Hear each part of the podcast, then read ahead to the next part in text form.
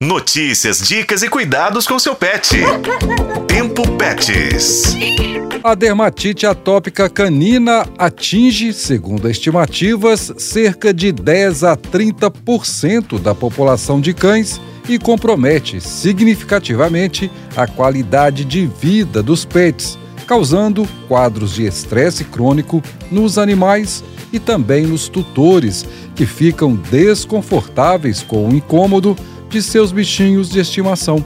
Por isso eu, Juscelino Ferreira, e minha parceira na produção do Tempo Pets, Daniele Marzano, trazemos mais informações sobre o assunto. A atopia é o segundo distúrbio cutâneo alérgico mais comum em cães, perdendo apenas para dermatite alérgica picada de ectoparasitas. A médica veterinária e consultora da rede de farmácias de manipulação veterinária Drogavet, Fara Andrade, alerta. Ela é uma doença inflamatória crônica de origem genética que torna os cães sensíveis a vários antígenos presentes no ambiente, causando crises agudas sempre que tiver uma oscilação da imunidade ou frente a fatores estressantes. O principal sintoma é a coceira intensa, e essa coceira intensa ela vai incentivar a lambedura, a mordedura, que vai gerar vermelhidão, lesões de pele, edema e até mesmo alopecia local. As regiões mais afetadas são face, olhos, interior da orelha, virilha, interdígitos,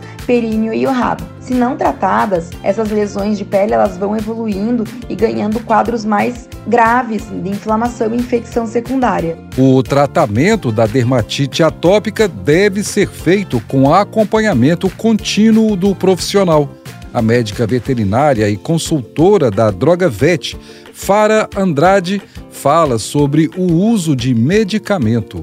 Após dois anos de estudos junto à Pontifícia Universidade Católica do Paraná e à Universidade Federal do Paraná, a farmácia de manipulação veterinária Drogavet trabalhou nas áreas de dermatologia e oftalmologia, desenvolvendo a nanociclosporina, que uniu a ciclosporina A à nanotecnologia. Na nanotecnologia, essas nanopartículas elas têm alta capacidade de proteger as moléculas de fármacos contra a degradação no meio fisiológico e durante o armazenamento. Geralmente, os animais começam a apresentar sinais clínicos dermatológicos entre os seis meses e os sete anos de idade. Os sinais podem ser suaves no primeiro ano e irem se agravando progressivamente, fazendo com que cerca de 70% dos cães desenvolvam a enfermidade até os três anos. Então, devemos ficar atentos, pois a dermatite atópica em cães é um desafio tanto no âmbito da medicina quanto na abordagem e conscientização do tutor sobre o longo processo e necessidade de monitoramento do paciente para o resto da vida. Eu sou Juscelino Ferreira e com a colaboração de Daniele Marzano, este foi o podcast Tempo Pets. Acompanhe pelos tocadores de podcast e na FM O Tempo.